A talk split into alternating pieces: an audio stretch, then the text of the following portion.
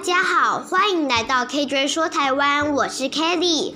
今天我们要讲的台湾地名故事是新竹、关西、新丰、竹北、竹堑、新竹。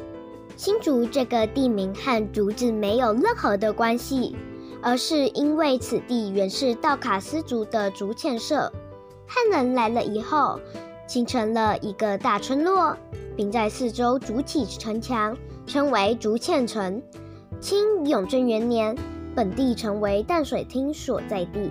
到光绪元年，台北建府以后，改淡水厅为新竹县，才有新竹这个地名。咸菜棚关西，由于这里的河川鱼虾很多，像吃咸菜般很容易得到。地形又像瓮，所以称为咸菜瓮街。而住在这里的客家人擅长制作咸菜。因此又称为咸菜棚。日据时代，咸菜棚的客语读音与日语的关西音相近，于是改称为关西。红毛港、新丰。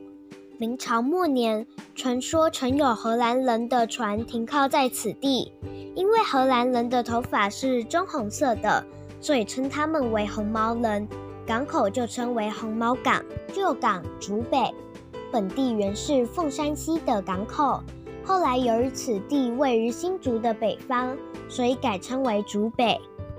如果喜欢我们今天说的故事，请关注我们的频道，并订阅分享。KJ 说台湾，我们下次见，拜拜。